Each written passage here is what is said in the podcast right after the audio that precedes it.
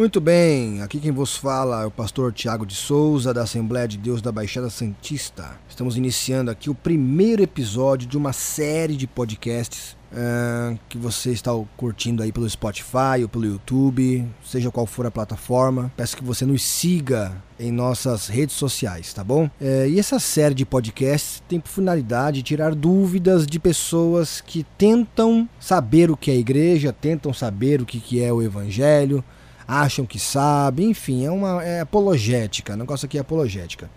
E um dos assuntos importantes que eu quero falar aqui hoje assunto polêmico, é sobre dízimo, por exemplo. Esse questionamento, eu vejo muito crente questionando no Facebook, em grupo de WhatsApp. Onde é que está na Bíblia o dízimo? Por que o dízimo no Novo Testamento? Ah, porque Jesus não mandou dar o dízimo. É uma cisma com esse negócio de dízimo. Hoje a gente vai quebrar esse tabu do dízimo e você vai aprender definitivamente o que é dízimo. Claro, se você crê na Bíblia, né? Porque para quem não crê na Bíblia, não adianta eu falar nada aqui que você não vai aceitar. Mas se você crê na Bíblia, mas é aqueles crentes cricrizão, sabe? Que gosta de é, é, é, caçar pelo em ovo. Hoje a gente vai derrubar você hoje, doutrinamente falando, teologicamente falando, tá? Vou falar hoje sobre por que devemos congregar ou ir a uma igreja, porque tem, tem gente que acha que não precisa. Vou falar hoje é, do porquê que devo obedecer pastores, tá? obedecer entre aspas, você vai entender. Vou falar sobre as ações sociais da igreja, sobre dízimo, como falei, o que as igrejas fazem ou deveriam fazer com os dízimos. Enfim, vai ser uma conversa interessante aqui hoje, tá? E primeiro ponto que nós temos que entender é o seguinte: se tratando de igreja, o líder maior, o líder supremo da igreja é Jesus Cristo, tá? E a nossa doutrina é fundamentada na Bíblia. Então, tudo que nós cremos, nós cremos com base bíblica. Agora, o problema é que tem pessoas que têm dificuldade de interpretar a Bíblia. existem algumas seitas, como as Testemunhas de Jeová, por exemplo, que eles acreditam que a Bíblia não se interpreta por si só, que é necessário livros externos de suas sociedades para explicar a Bíblia. E o cristão comum não crê dessa forma. Tá? O cristão comum entende que a Bíblia ela se, se explica por si só. O único diferencial que nós temos que ter em mente é que a Bíblia que nós temos no Brasil é uma tradução. A Bíblia ela não foi originalmente escrita em português. O idioma de Portugal não existia nos dias de Jesus, tá? E muito menos nos dias de Moisés. Então a Bíblia é escrita em hebraico, grego, alguns trechos aramaico. Então, para se ter uma interpretação mais precisa, tem que ter um conhecimento básico dos idiomas originais bíblicos e não do, do, idioma original moderno. Existe o hebraico moderno, mas você não precisa aprender o hebraico moderno para ter uma interpretação melhor dos textos. Afinal, na Bíblia não existia, por exemplo, a palavra computador. Hoje existe. Existe uma palavra em hebraico, computador, mas não há necessidade de se aprender o hebraico moderno para se entender a Bíblia, e sim o hebraico bíblico, que é um hebraico simples, enxuto, de 7.500 palavras, aproximadamente. Porém, a Bíblia por si só se explica, ela num contexto geral ela se explica. Quando você tenta isolar um versículo, você pode formular uma heresia, você pode é, formular uma doutrina errada e isso é um grande perigo, tá? E nós vamos é, entender isso aqui hoje, tá? A Bíblia, nem tudo que está nela é mandamento. Existem princípios, princípio não é mandamento, e existem conselhos. Conselhos também não é mandamento. Quando você não faz distinção disso, você pega um conselho e mistura com um mandamento. Você pega um mandamento e tem ele apenas como um conselho. Você pega um princípio e tem ele como uma doutrina. Então é, é uma miscelânea que se faz que não pode acontecer. Existe uma coisa chamada hermenêutica, que é ciência da interpretação do texto. Não é ciência da interpretação do texto bíblico. É ciência da interpretação do texto. Hermenêutica se estuda em qualquer seminário, tanto teológico quanto outros cursos também. Se você vai estudar direito, você tem que estudar hermenêutica para poder interpretar a lei, o Código Civil, o Código Penal, a Constituição, enfim.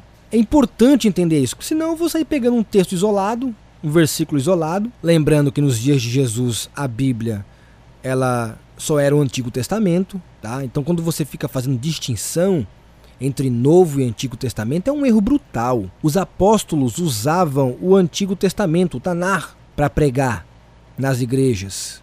Não existia Novo Testamento. O Novo Testamento é, foi algo é, canonizado pelos pais da igreja muito tempo depois que os apóstolos já tinham morrido. Então, um, um primeiro erro do, do, dos cri-cri, que gosta de falar de dízimo, que gosta de falar que não, não precisa de ir para a igreja para poder servir a Deus, um dos erros deles, pode observar o perfil deles qual que é.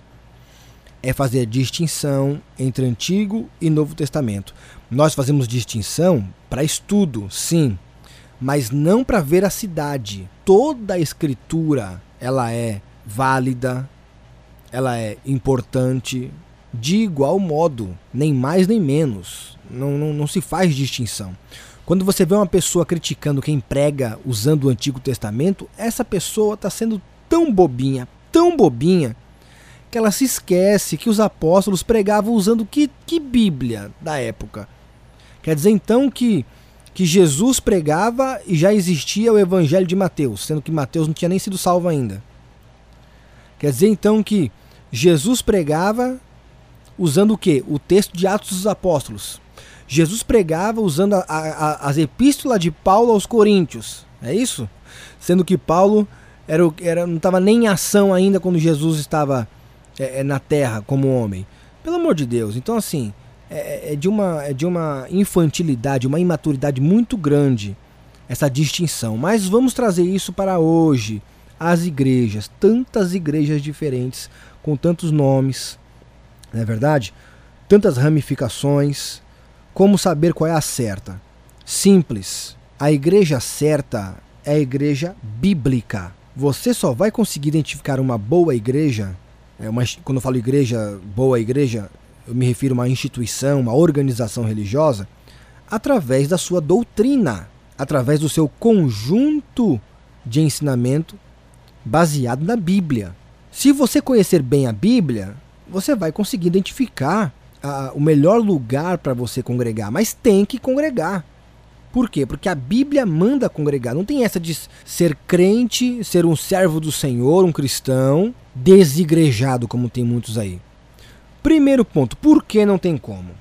Eu vou explicar o primeiro ponto. Foi Jesus que mandou os homens representá-lo. Então, quando você vem com esse papo de eu não obedeço a homens, só obedeço a Deus, quando se fala assim, já está desobedecendo a Deus.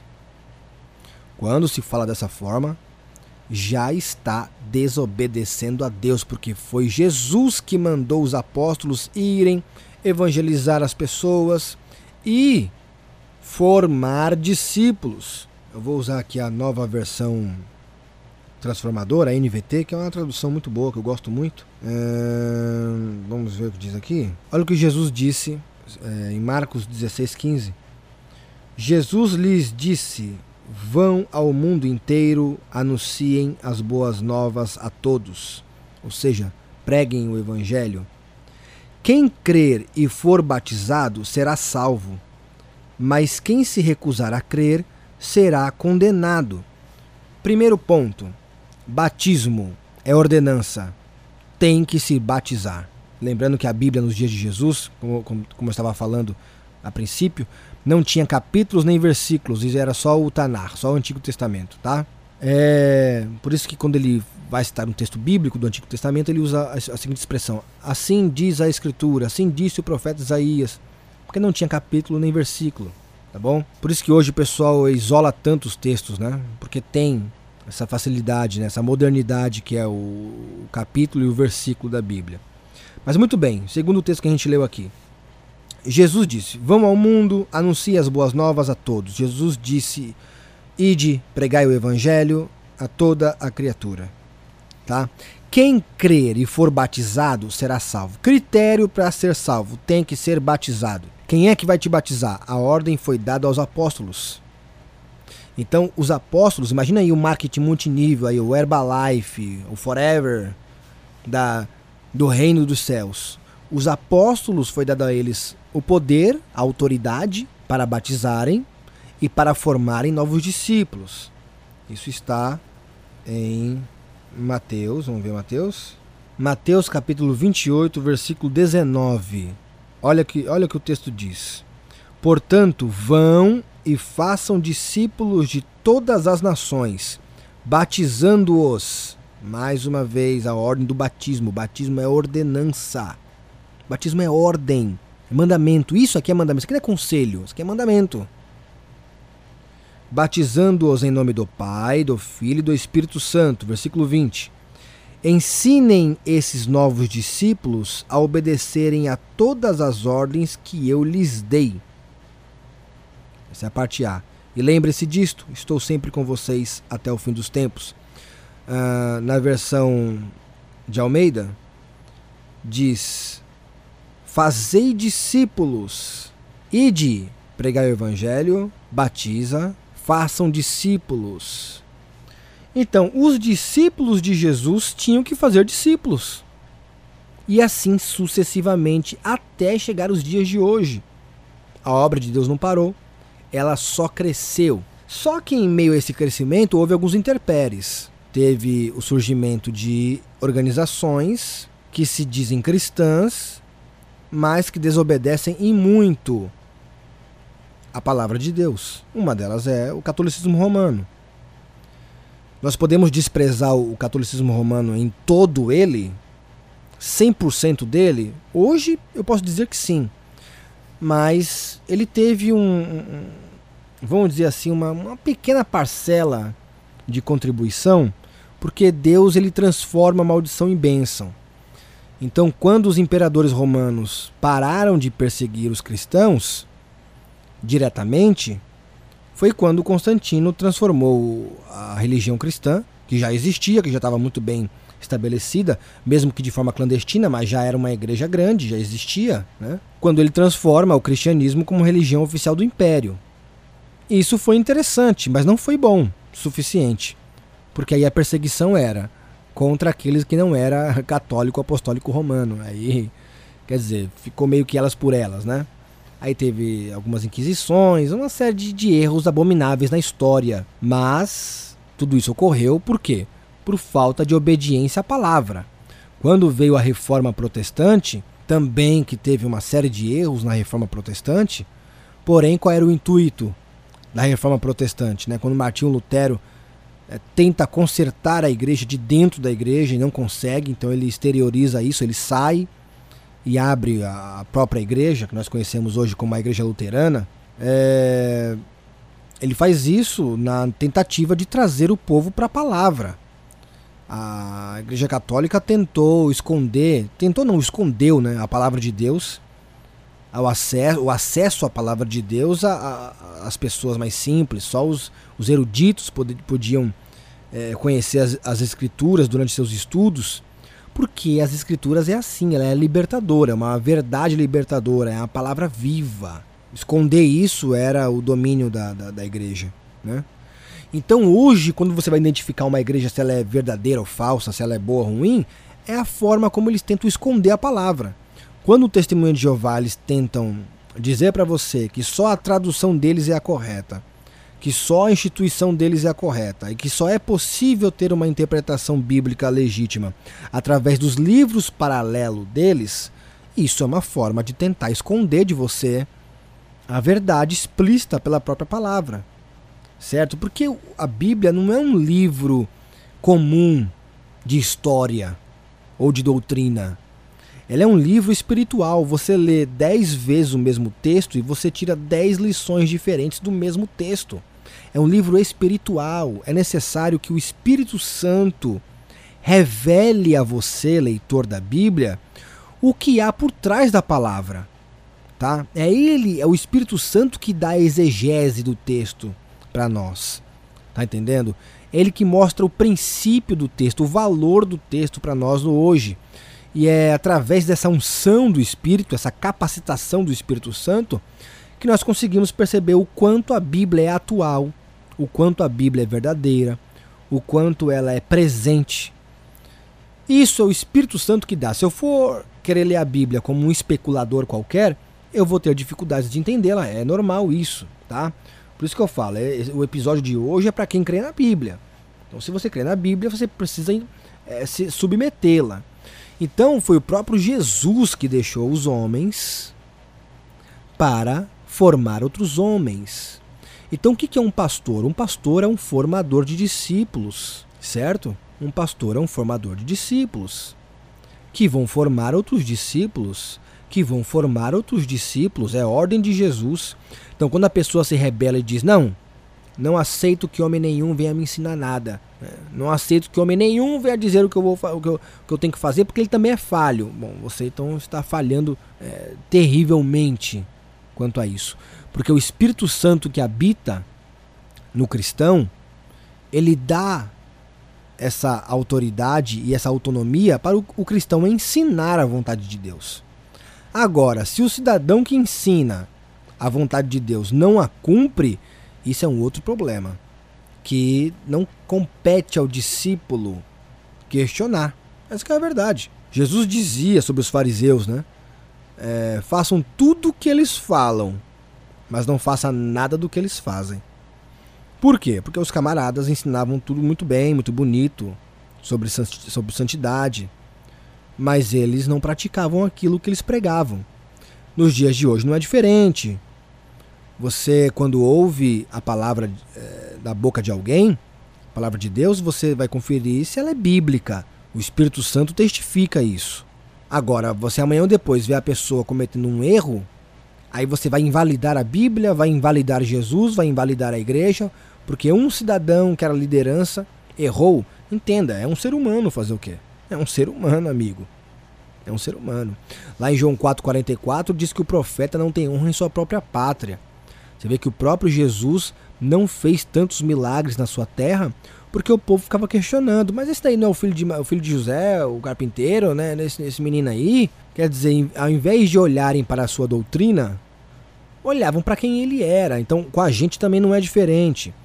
É, no meio da família, o teu irmão, por exemplo, ele conhece teus erros mais do que os membros da igreja. E por causa disso, ele vai querer desacreditar de você, mas o erro dele não fazer uma distinção e entender que Jesus é uma pessoa e o teu parente é outra. E ele não pode querer, deixar de servir a Deus por causa dos erros do seu parente, pelo amor. Não existe ser humano perfeito. Romanos capítulo 3, versículo 10 está escrito que não há um justo sequer. Lá em Romanos 3, 23 diz que é, é, todos pecaram e separados estão da presença de Deus. É, Romanos 3, 11 diz que não há ninguém que entenda, não há ninguém que busque a Deus, todo mundo se extraviou. Então, exigir perfeição das pessoas é a pior desculpa daquele que acha que não deve frequentar igrejas, mas é uma realidade. Há igrejas que são corretas, há igrejas que. Entenda, não é igreja perfeita. A igreja são pessoas. Então não há igreja perfeita. Mas há igrejas que seguem a doutrina da palavra de Deus e igrejas que não seguem a doutrina. Você precisa distinguir isso. Você precisa distinguir isso e congregar. Tem que congregar sim. Por exemplo, Jesus disse que aquele que não come do seu corpo, não bebe do seu sangue, fazendo uma alusão à ceia, este não tem parte com ele. Ora, se você não congregar, você não é um discípulo formado a ponto de discipular, como é que você quer cear na sua casa? Cadê a comunhão? Porque Jesus, quando ceou com os discípulos, foi com, foi com todos reunidos na mesa. Certo? Como é que você quer fazer uma ceia individual se a ceia ela é para ser feita em comunhão? O que, é, o que é comunhão? Comunhão é estar se, se relacionando com outras pessoas de, de forma que vocês tenham tudo em comum. Por isso que fala comunhão. Nós temos tudo em comum. A nossa vontade está alinhada com a vontade de Deus. E a nossa vontade está alinhada com a vontade de outros irmãos que também estão com, a, com as suas vontades alinhadas com a vontade de Deus. Nós temos comunhão uns com os outros. A ceia, ela é também ordenança. Tem que cear. Certo? Tem que cear. Aí a pessoa não participa de ceia, não tem comunhão com ninguém, porque está fora da, da igreja, certo? Acha que igreja é, são to todas erradas, todas as igrejas são erradas, nenhuma igreja é correta, baseado no achismo. Aí ele olha para o espiritismo, vê o espiritismo dando cesta básica, dando marmitex e fala: tá vendo? Aquele ali que é o lugar certo. Amigo, se você fizer parte de uma igreja certa, avalie. É o que eu estou falando aqui no, a, a princípio. Avalie. Se você estiver fazendo parte de uma igreja verdadeira, você vai descobrir as diversas obras sociais que elas fazem. A questão que Jesus não deu é, é, nenhuma margem para a gente ficar fazendo propaganda, se auto é, se gabando dos feitos. Não, a gente faz por amor. Se faz por amor, não tem que ficar divulgando nada assim de forma extrema. A gente divulga assim entre nós, né? Mas não temos que usar isso como slogan para atrair as pessoas. Nós temos que usar como slogan para atrair as pessoas é que Jesus Cristo salva. Só isso. Agora, as ações sociais que a igreja faz, que são muitas, isso aí, isso aí fica entre a gente. Todos nós sabemos do, do que a igreja faz. Não é verdade? Ou você despreza que as igrejas, que as casas de recuperação para drogados são maciçamente evangélicas. Ah, isso não serve. Então você acha que o evangelismo dentro das unidades prisionais para resgatar o criminoso do crime, para que esse criminoso não volte a praticar crimes, isso não serve como ação social. É porque a pessoa que poderia te assaltar no semáforo se ela virar crente, amigo, ela não vai te assaltar mais no semáforo. Então deseje, dê graças a Deus que a igreja está indo pregar aos, aos, aos presidiários. Aí você vê pessoas, não, mas o, o preso ele tem que se lascar, ele tem que pagar pelo erro dele. Ora, ninguém está dizendo aqui que o perdão dos pecados dele isenta ele da pena. Não. O juiz bateu o martelo, tem que cumprir. De fato.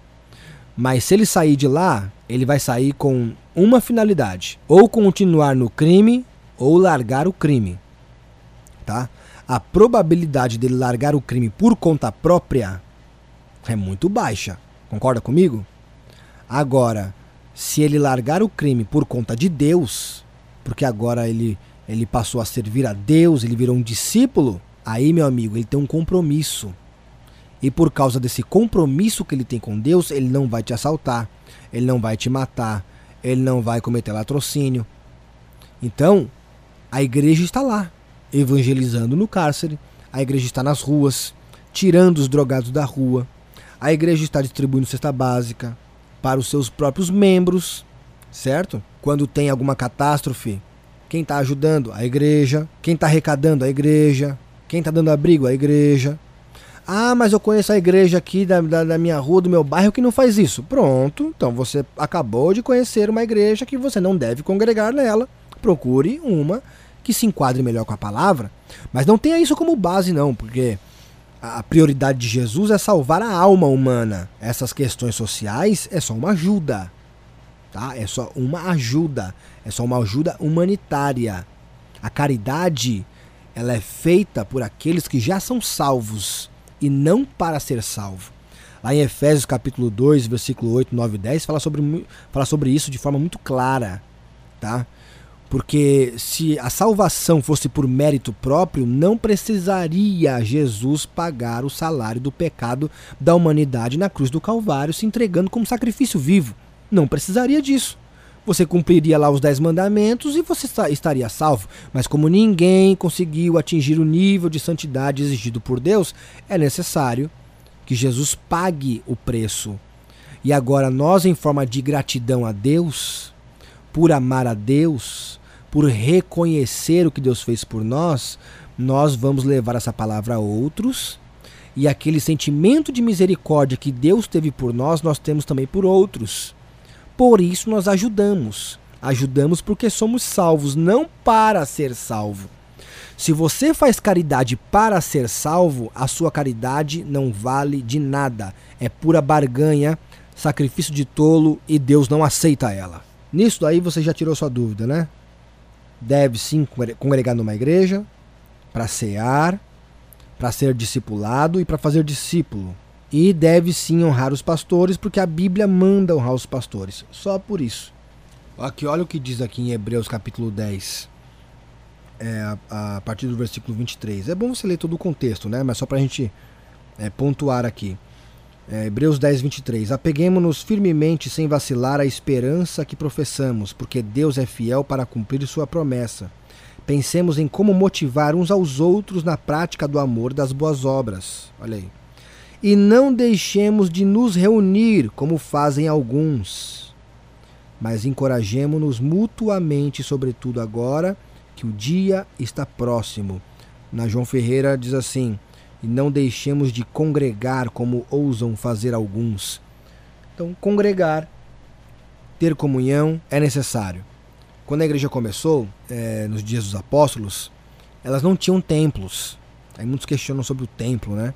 Mas você vê em Atos 4, você vê o próprio Jesus ir aos templos para pregar, para fazer discípulos lá, para pregar o evangelho lá. Jesus ia.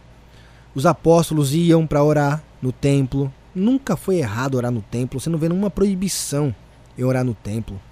A, a profecia da destruição do templo, ela foi real. O próprio Cristo profetizou que o templo ia ser destruído, que não ficaria pedra sobre pedra, que não fosse derrubado, e foi, aconteceu. 70 anos depois, o povo idolatrava o templo, tinha uma, uma série de coisas erradas, como hoje tem. O pessoal também muitas vezes idolatra o templo. Mas a casa de oração, que Jesus disse, minha casa será chamada casa de oração, ela é real e verdadeira. A igreja, para nós, o templo, é um puxadinho da nossa casa. E com a pandemia do coronavírus, a nossa casa virou um puxadinho da igreja. É algo tão sadio, tão limpo, tão tão neutro, sabe? E as pessoas fazem tanto drama para isso, sabe? Tudo por causa de dinheiro. Né? Tudo por causa de dinheiro. É aí onde entra a questão do dízimo. Quando você vê alguém com problema a respeito da igreja, o papo dele sempre é dízimo. Primeiro ponto. Procure uma igreja que não fique falando de dinheiro. Eu duvido se você for numa igreja batista, uma tradicional, se o pastor vai ficar lá o tempo todo, irmão, dá dinheiro, irmão, dá dinheiro, irmão, dá dinheiro. Não vai. Se você for numa Assembleia de Deus, que é a igreja ao qual eu pertenço, uma Assembleia de Deus clássica, uma Assembleia de Deus histórica, uma Assembleia de Deus que mantém a doutrina, porque tem algumas Assembleias de Deus que se desviaram. Mas se você for numa Assembleia de Deus que mantém a doutrina, uma clássica, uma Assembleia de Deus que nós chamamos de clássica, que prega um, um pentecostalismo clássico, você vai ver que vai ter um momento ofertório, sim, todo culto tem, é comum, momento ofertório, mas nada que te constranja. Primeiro ponto: nenhuma igreja obriga ninguém a dar dízimo. Ah, mas eu fui na Universal e lá. Ah, meu amigo, a Universal ela foi formada é, com uma doutrina que nós conhecemos como a doutrina da prosperidade. Esse é o segmento dela. Ela é especialista nessa área, nas questões de dinheiro. Pode ver que o povo que frequenta lá Vai para a porta do, do, da Universal, fica lá na frente lá e você vai ver quantas pessoas vão entrar com Bíblia lá debaixo do braço. Não vai ter ninguém. É um segmento de igreja. É, mundial do Poder de Deus, do Valdemiro. Qual é o segmento deles? O segmento deles é questão de cura. Quem vai para lá geralmente é porque está precisando de uma cura. É, R.R. Soares é a. É a. Como é que posso falar assim? É o, é o PSDB entre Universal e, e e Mundial, né? Entre a Universal e Mundial tem um PSDB ali no meio, tem um centrão. É a igreja do R.R. Soares. Mas você vê que todas têm ali o mesmo segmento. Tem outras aberrações aí, plenitude da, da, lá do Agenor Duque, que é um. É como se fosse uma Assembleia de Deus, mas é bem modificada, bem modificada mesmo. E você vê muita encenação, muita loucura.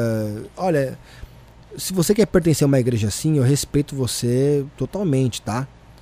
Mas se você é a pessoa que gosta de ler Bíblia e gosta de estudar a Bíblia no seu contexto, você vai se identificar mais com uma Assembleia de Deus clássica, né, com uma com uma batista, até mesmo com uma presbiteriana, apesar de não concordar em quase nada com eles, mas é muito mais sadio você pertencer a uma presbiteriana do que uma universal. Essa é a realidade. Infelizmente é triste falar isso, mas é a realidade. A não ser que você esteja focado em fazer os seus votos de prosperidade, a busca pela prosperidade, tudo bem. Aí temos que respeitar é, o seu desejo, né? Respeitar não é concordar. Mas se você busca uma igreja que não fale tanto de dinheiro, procure uma Assembleia de Deus clássica, tradicional.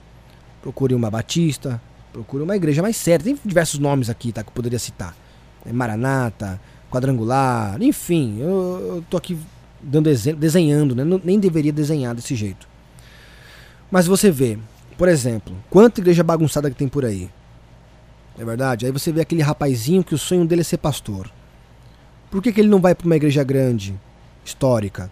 Porque ele sabe que lá ele vai ter que galgar degraus, vai ter que começar como cooperador, vai ter que fazer curso teológico, para depois de muito tempo chegar ao diaconato que com muito esforço, depois de muito tempo tentar conseguir chegar ao presbitério, aí vai ter que ir para convenção para ser evangelista, e depois pastor, e é uma jornada tão longa.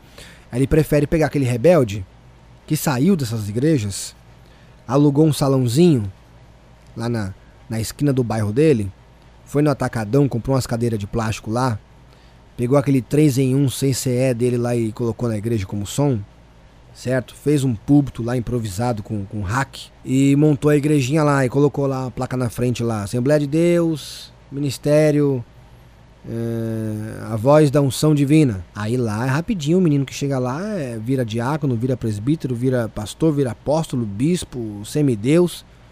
Aí você vê essas igrejinhas cheias. Mas você vai procurar uma doutrina lá, bíblica, forte, é, madura, você tem dificuldade de encontrar. É muita profecia, muito revelamento. Então você tem que dosar quando você vai procurar uma, uma igreja séria. Existem diversas igrejas, mas a igreja do Senhor, que é um povo, tá? Esse povo é um só. E Jesus conhece ele em cada lugar que ele estiver. Tem igreja do Senhor na Universal? Tem. Tem igreja do Senhor nessas igrejinhas de bairro? Tem. Mas Deus ele vai chamar um povo lavado e remido pelo sangue do Senhor Jesus, sangue derramado na cruz do Calvário. E não cabe a nós ficarmos criticando. Mas vamos lá, o dízimo. Antes da lei de Moisés, Abraão deu o dízimo a Melquisedeque. Ah, mas não era dinheiro. Dízimo é valor. Valor, amigo. Lê lá em Provérbios capítulo 3, quando diz assim: é, honre ao Senhor com as primícias da sua fazenda ou da sua renda, ou seja, a primeira parte. Nós, como forma de gratidão, nós sempre entregamos a primeira parte de tudo que ganhamos. Se eu achar 10 reais na rua, eu vou separar o dízimo. A palavra dízimo significa 10%. É, quando foi apresentado a Jesus aquela moeda, onde queriam pegar Jesus na questão da, da, dos impostos, e perguntou assim se é, era lícito pagar tributo. E aí Jesus olha para a moeda e diz assim: de quem que tá. De quem, de quem é esse rosto aí, cunhado aí na, na moeda? Ah, de César. Aí Jesus completa: dai a César o que é de César e dai a Deus o que é de Deus. Você vê o contexto? Contexto de que se deve sim entregar a parte que é cabível ao Senhor. Ah, mas Deus precisa de dinheiro? Ah, Deus não, mas a, a instituição precisa. Como é que a instituição vai crescer, vai dar continuidade se ela não tiver recursos? Não é verdade? Ah, mas não, não, é obrigatório. Então não dê, amigo. Não dê. Você não é obrigado a entregar dízimo. Você não é obrigado. Ah, é sim. Se não entregar. Não. Então você, com a sua consciência, com o seu psicológico, é que está preocupado com isso. Eu conheço pessoas, eu, eu sou pastor de igreja. A igreja onde eu dirijo tem pessoas antigas lá que não dão dízimo. E agora? Nem por isso eles se sentem oprimidos, não. Estão lá, até hoje, lá, congregando direitinho, né? ceando. Agora, se a avareza dele é, vai impedi-lo de ter comunhão com Deus, ou se amanhã ou depois isso pode impedir é, até mesmo na sua salvação, isso é um particular dele com Deus. Não cabe a mim julgar, cabe a mim ensinar ensino sobre dízimo, mas se a pessoa não quer entregar, vou fazer o quê? Vou ficar, é, se você não der o dízimo aí, você vai para frente, sei lá, a, a, oprimir a pessoa. Não, não, não cabe a nós oprimir as pessoas. Então, lembre-se, lembre-se dessas coisas. Você não é obrigado a dar dízimo. Pare de ficar cismando com o negócio de dízimo. Para com isso. Você não é obrigado, você não quer dar dízimo, não dê. Não dê, filho. Não entregue dízimo, não. Não entrega, entrega nada, não entrega nem um centavo. Não faça, não fica querendo caçar pelo em ovo. Mas fica, onde é que tá na Bíblia o dízimo? Vai lá no Facebook e fica, ah, onde é que tá na Bíblia o dízimo? Ah, é que eu sou contra você dar dízimo. Respeita as pessoas que entregam dízimo. Deixa as pessoas entregarem o dízimo delas. Elas não querem, deixa elas. Você não vê esses pessoal que vai pra Universal aí, vende casa, entrega a casa. Gente, é, é, é, estão fazendo isso de livre e espontânea vontade. Ah, mas porque fizeram uma lavagem cerebral. Fizeram uma lavagem cerebral porque se permitiram a isso. Porque eles, olha, veja bem, uma pessoa que vende a casa para pegar o dinheiro e entregar na, na Igreja Universal. Sinceramente, o que motivou ela a fazer isso? O que foi que o bispo lá falou de cima do púlpito que serviu de combustível para ela ir fazer, para ela ir fazer uma coisa dessa? Meu amigo, pode acreditar que foi, foi mais ou menos isso. Ó. É, Deus quer ver um sacrifício seu, porque Deus quer te abençoar muito mais. A pessoa não entregou a casa dela para comprar a salvação da alma dela. Porque a salvação da alma, da alma dela foi pago por Jesus Cristo. A pessoa é salva pela graça. Não foi de graça porque Jesus pagou, mas é pela graça que ela é salva, certo? Então não é a salvação que ela quer, porque se fosse isso aí, ela estaria plenamente satisfeita. Mas quando ela vende a casa para dar o dinheiro para a Igreja Universal, ela está querendo alguma coisa em troca. Ela não está dando por gratidão, ela está dando porque ela quer alguma coisa em troca. E nós, os cristãos bíblicos, nós entregamos dízimo por gratidão, porque temos e não para ter. Certo? É uma forma de dizer para Deus: Senhor, eu te agradeço por abrir as portas. Ah, mas os pastores estão ricos, então não dê. Então não entrega dízimo. Então não vá para a igreja. Pronto. Suma da igreja, não vai para a igreja. Mas chegar naquele grande dia, aí você é com você e Deus, amigo. Tá? É com você e Deus. Chega para Deus naquele grande dia e fala: Olha, é o seguinte, Senhor, eu até queria ir para a igreja, mas eu vi o pastor comprando um carro novo e eu não aceitei aquilo. Bom, aí é com você e Deus. Porque essa besteira de ficar é, é, regulando o que um pastor tem, a vida do pastor, isso é bobeira, tá? Isso é bobeira. Se você acha que o pastor da sua igreja ele está enriquecendo de forma ilícita, procure uma igrejinha de bairro. Daquela que o pastor anda de bicicleta. Tem, viu? Tem muitos aí. É só você procurar direitinho, não precisa nem se esforçar muito. Tem. O que mais tem por aí? Pastor que trabalha em uma empresa e à noite ele tem que ir pro culto dirigir o culto. Aí você reclama, ah, mas ele não tem palavra, ele fala tudo errado. Claro, ele, ele entrou sete da manhã no serviço, saiu cinco. Teve que acordar cinco da manhã para poder ir trabalhar. Chegou em casa seis da tarde, o culto começa às sete e meia durante a semana. Ele teve que só tomar um café e correr rápido para ir pro culto, para dirigir o culto. Você acha que ele tem tempo para meditar em palavra? Não, não tem, porque pessoas como você que é contra dízimo não querem sustentar o irmão para ele se preparar, para ele ir para um seminário. Não querem isso, não. Quer ver o, peão se lascando. Aí depois fica, é, porque não tem palavra. Aí você vai pra internet, ver, ver, ver pastor de internet. E achar bom, né? Então, meu querido ouvinte, isso foi só alguns pontos. É claro que eu queria poder ter me aprofundado muito mais nesses assuntos. Eu acho que eu fui extremamente raso. Como eu gostaria de ir mais profundo nesses assuntos mas infelizmente o tempo é curto. Mas eu vou continuar falando. Se você está vendo pelo. Eh, se você está escutando pelo YouTube, se inscreve aí no canal, Thiago de Souza. Se você está ouvindo aí pelo Spotify, não deixe de seguir a gente, tá? Ou por qualquer plataforma que seja, não sei, SoundCloud, não sei qual é a plataforma que você está ouvindo agora. Mas compartilha aí, vamos, vamos, vamos, vamos conversando ao longo do tempo. E a gente pode abranger esses assuntos aí com mais detalhes. É só uma conversa, isso aqui não é um curso teológico, isso aqui não é um, um seminário. É só uma reflexão a respeito de alguns assuntos importantes. Nós temos que discutir eles, tá? É, então lembrando que você não é obrigado a entregar dízimo, não se sinta obrigado a entregar o dízimo, tá? Não se sinta constrangido. Procure uma igreja para congregar, congregue. Você precisa cear, você precisa se batizar, você precisa estar em comunhão, tá bom? É ordenança do Senhor, é bíblico. Então, por favor, vamos para cima, vamos buscar a Deus, que os tempos já, já estão se findando. E eu quero que Deus te abençoe em nome de Jesus. Aqui quem falou com você foi o pastor Tiago de Souza, da Assembleia de Deus da Baixada Santista. Até a próxima.